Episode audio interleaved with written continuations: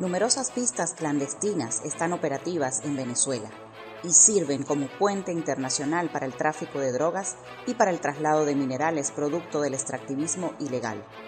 Existe una alianza con grandes carteles transnacionales en la cual también participan grupos armados irregulares y miembros de cuerpos de seguridad del Estado, que han convertido al país en un gran aeropuerto de ilegalidad, pues a lo largo de 15 entidades se desarrollan diversas operaciones ilícitas.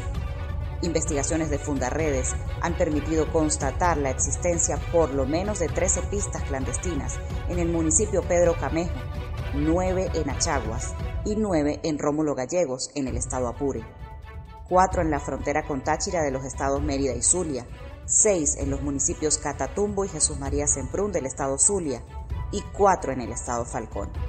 Sin embargo, un informe hecho por la Junta Internacional de Fiscalización de Estupefacientes aseguró que identificaron aproximadamente 400 pistas de despegue ilegales en el estado Zulia, presuntamente vinculadas al narcotráfico del cartel de Sinaloa en alianza con el ELN de Colombia.